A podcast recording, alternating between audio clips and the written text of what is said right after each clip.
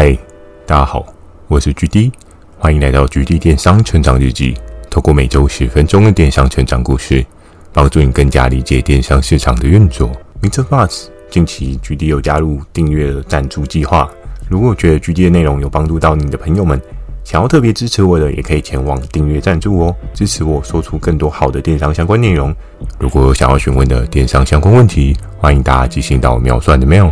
或是可以在 MixerBox 上的留言板留言给我。First Story 也有推出新的语音留言功能，期待大家可以给我更多不同的建议。好的，我们正式进入今天的主题。今天这一集呢，要跟大家来讲到的是游戏规则的一些改变哦。我们都知道，人生当中不论是工作，不论是各式各样的游戏，总是会有1.0版本。在迈向二点零版本，然后可能会有一个二点零版本的贝塔版本。人生的规则呢，十分的多变。那包含在工作职场上呢，也常常的，因为可能你认识什么样的人，可能你拥有什么样的资源，所以会造就成你有不一样的竞争优势哦。而今天这一集呢，主题是这是一场游戏，也是一场投资。可能会有一些听众朋友很好奇说：“诶，GD，你们不就是在做一些商品提案的动作吗？”为什么整个游戏规则竟然会像是一场投资哦？这就要讲到在当时 Hammer 他们所做的整个游戏规则的调整哦。这个游戏规则的调整呢，从原本的一点零版本变成是二点零的贝塔版本哦。在当时呢，这一个游戏规则上线呢，也是有些因应的状况，所以才做一些对应的调整哦。那首先呢，要跟大家来聊到的是改变来自于评除人工的困扰哦。我相信很多的听众朋友们，你今天在经营电商，又或者是你在电商平台服务，你可以感受到的是，每次你在做的事情，是不是有些事情是非常繁琐，甚至是让你觉得好像不是很容易考究哦。我们都知道，我们在电商走的每一步路啊，它都会有一些对应的踪迹，它都会有一些对应的历史成效。但如果你将这些东西都是走人工的方式去做使用呢？在下一次你要来回溯，来去做一些探讨，就是会变得更加的困难哦。而在那个时候，Hammer 他们有意识到的是，对于资源投放整个的规则脉络呢，有点像是人工去做一些运行的。我还记得在我刚进了这个游戏圈里面，哈哈，变游戏圈了呢，对不对？这个游戏圈里面呢，一开始的规则其实非常有趣哦。我们都知道的是，电商平台以电商的窗口来讲的话，我们会需要的是。好的商品跟内部的协作资源，那内部的协作资源呢，不免俗了，就会包含我们行销推广相关的那些配套哦。有跟电商平台合作的朋友，应该就不难了解，电商平台都会有一些活动包套啊，又或者是说有一些额外的合作的配套措施，这些东西呢，都可以帮助你。有一个更好的产品推展哦。那在我们掌握到各式各样合作伙伴的对应商品推展的权利呢，那时候我们也有做一些对应的内部制度的调整哦。像是一开始呢，我们其实都会获得一个人工的小卡，这个画面让我想到跟我妈在幼教界待的那种感觉很像哦。诶，今天你功课教得好，今天你做的事情 OK，就给你一个好宝宝贴纸，对不对？你是一个好学生、好宝宝，所以我今天给你当贴纸。那在那个游戏规则设定的过程当中，我觉得有点像这样的概念哦。就 Hammer 他们也会给我们一个对应的信心按钮。那这个信心按钮呢，就有点像是你今天对应的产品非常非常的有信心，甚至这合作伙伴给你的东西真的是超级无敌猛的哦，价格很厉害。然后空间又很多，那你非常非常想要帮他推展的时候，你要用什么样的方式去跟行销端去做一些沟通呢？因为有听过前几集集数的听众朋友们，应该就知道我们在整个制度的规则上面呢，是非常的壁垒分明哦。业务归业务，行销归行销，我们是河水不犯井水。诶，这样讲怪怪的。但确实，因为有一些职务上面的需求，那 Hammer 他们希望我们就是各自操作，不要混为一谈，不要彼此干扰、彼此影响哦。因为大家要注重的，应该是在于数字上面的优化跟效益上面的提升哦。所以在那个时候呢，我们一开始每个人每个月都会拿到一张好宝宝卡。那这张好宝宝卡呢，它就是在于你可以运用这一个东西去替你的合作伙伴的产品去申请它对应的资源配备哦。那让你的这个武器呢，很有机会从一把小枪变成是一个大炮哦。那在那个时候，因为这个卡片呢，既然是实体的状况，你也有可能会人为因素搞丢啊，或者是不见啊，又或者是哎。诶会不会被人家偷摸走？这种事情很难说，因为这只是一张小卡而已，你还期望它在上面还特别印你的专属 icon 还是什么的吗？对不对？搞得跟游戏王一样，太有趣了。然后，所以在这个人工上面的困扰啊，就是大家可能会担心说，诶，今天这个卡片是不是有什么样的问题？卡片会不会遗失啊？又或者是你亲手把这个卡片交到另外一个部门的人手上？那这过程呢，会不会有各式各样的问题哦？又或者是，诶，他们是不是这个小卡 miss 掉了，所以掉球了？于是呢，就从了规则一点零版本。晋升到二点零的贝塔版本哦，那这个贝塔版本呢，就是全部都走一个所谓的电子化。我们可以很清楚的看到有对应的信心按钮 button，在我们今天提交对应产品的过程当中啊，我们可以去替它争取它应该有的一些行销资源哦。变成电子化之后呢，让大家也更加的方便，也不会遗失，甚至呢，这个东西。都是一个很好的使用哦，也不会伤害大自然，因为原本的纸是纸本的嘛，纸本不免俗的就会影响到你需要运用这个纸本，每个月都要去割出新的纸本，然后去。在当时呢，我们对于这个投放效应呢，为什么说这场游戏也是一个投资哦？在纸本那时候的游戏规则呢，是当你今天投出去一颗球，确实中了。最高的那个奖的时候，你可以获得三颗球。所以一颗球换三颗球的话，这样的效益比是还蛮不错的。但你就要想啊，如果有一个人这么厉害，比如说像传说，老师东西都卖那么好，那行销可能要派一个专门的人员。帮他制作那个小卡纸张哦，诶，来传说这个月是你的获得小卡纸张，那也很累耶，对不对？所以我相信他们在当时也是意识到了这个问题哦，才把这件事情变成电子化哦。变成电子化了之后呢，就会有一个更明显、更方便去做一个判读的状况哦。因为你今天在做一些提交申请的时候，你有按下一个对应的信息按钮，这个产品它就会获得它应有的资源哦。那这个过程呢，这个贝塔版本刚上线的时候，就是要来讲到。每个人都拥有开始哦，可能很多人会说，诶，决定在前面这个小卡是不是有一个转变的过程哦？比如说你今天手上有一张卡，你就可能有多少的对应的好宝宝点点这样子，让你可以去做一些申请。但是在那个时候呢，我觉得蛮特别的哦，有时候在。改版的过程当中啊，一点零到二点零的贝塔版本啊，很多人可能想说啊，那我应该可以沿袭我上次的那些过往的架构。可是，在那次的游戏规则当中呢，我觉得非常有趣的是，Hammer 他们觉得这是游戏规则的一次大改版。那既然是大改版的话，就大家从零开始哇。哎呀，糟糕了，传说脸绿了，对不对啊？我前面那些好宝宝章都没有用了吗？在那时候的状况，有时候同一件事情，不同的人看就是会有不同的看法。怎么说？对于像 GD，我在当时是一个比较弱势的人群，我就觉得，哎、太棒了，大家都一样公平呀、啊，对不对？传说你就不会有先行的优势了。那在那时候呢，确实大家都是从同一个起跑线开始哦。而这个好宝宝的点点呢，每个人一开始都只有三十点哦，只有三十点，它对应可以做一些申请是怎么样呢？比如说像是。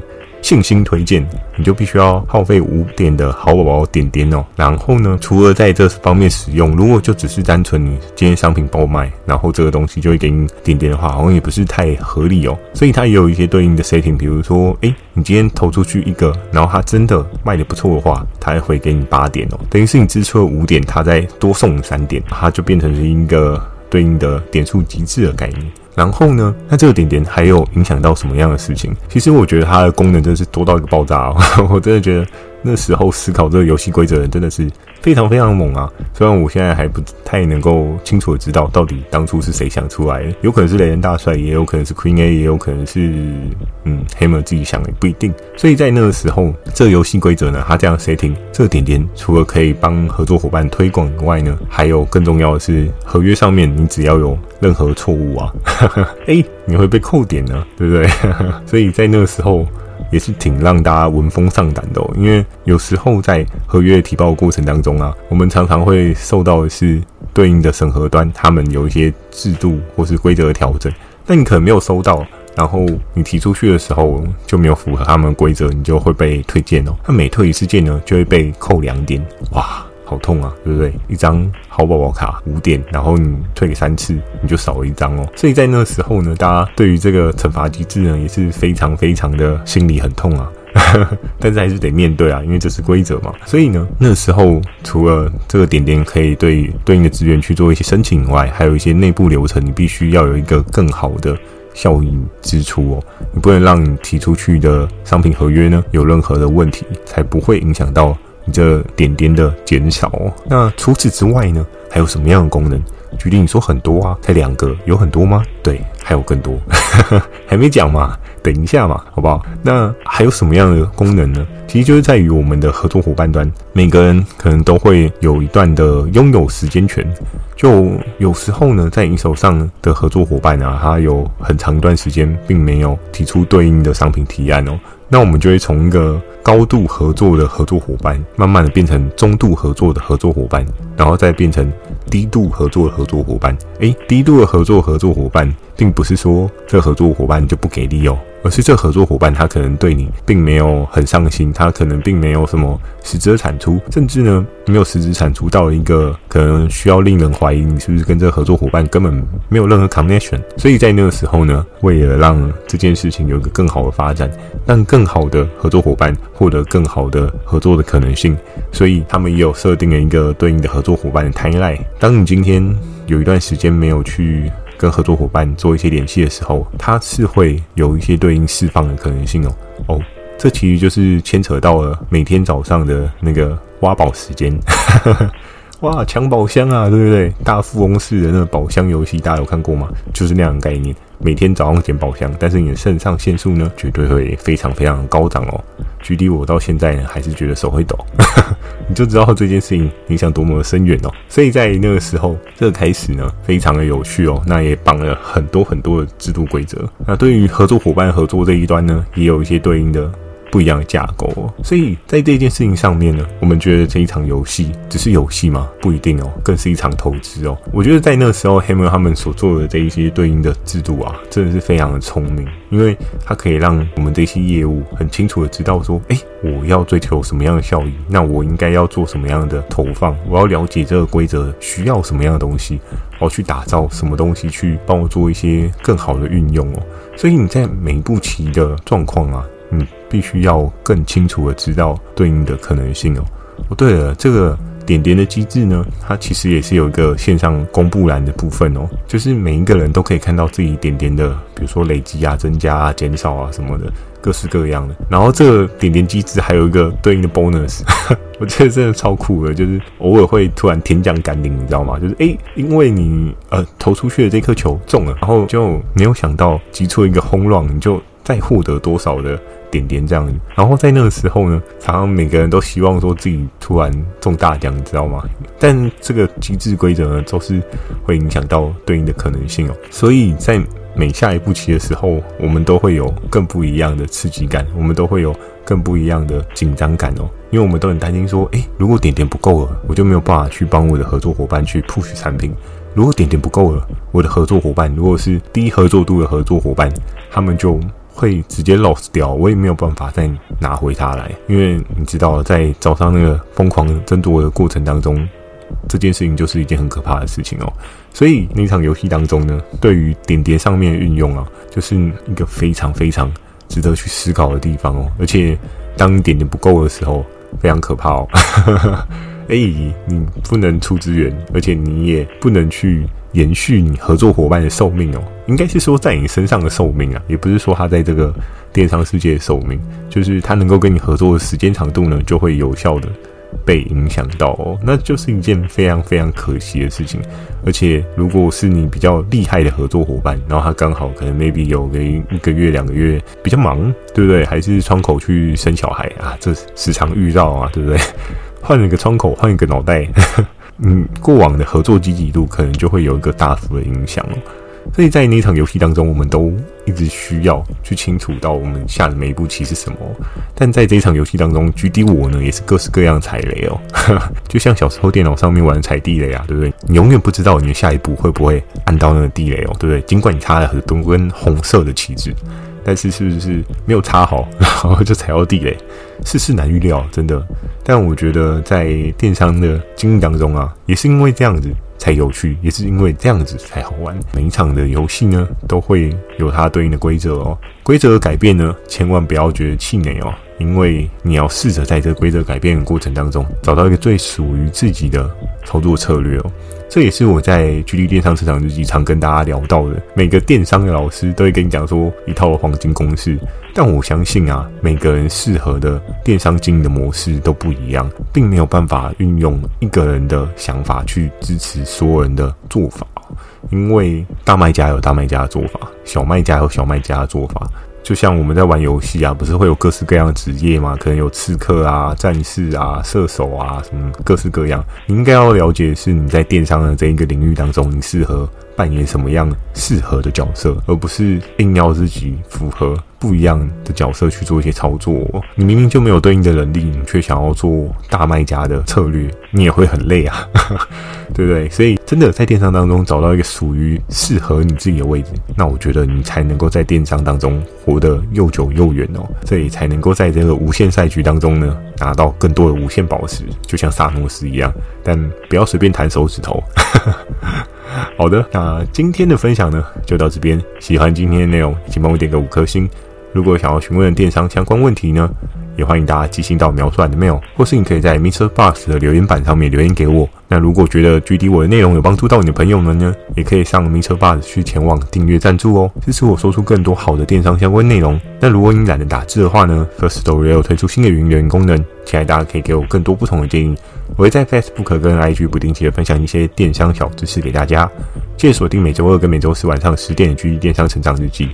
对了，今天的这一个最后的问题呢，想问大家：诶，你的生活当中是不是有着因为游戏的规则改变，有一些不一样的走向哦？我觉得不管你是在经营电商呢，或是你在工作的职场当中。一定会有游戏被强制改变的过程哦，应该很难不会遇到改变吧，对不对？包含假设你今天做虾皮，虾皮也改了这么多次的手续费，那你会不会受到什么样的影响？也欢迎大家分享一些你自己的想法啊，或是你的故事给我，我都非常乐意去听你的各式各样的小故事哦。我觉得这是一个人生中最美的事情。好的，祝大家有个美梦，大家晚安。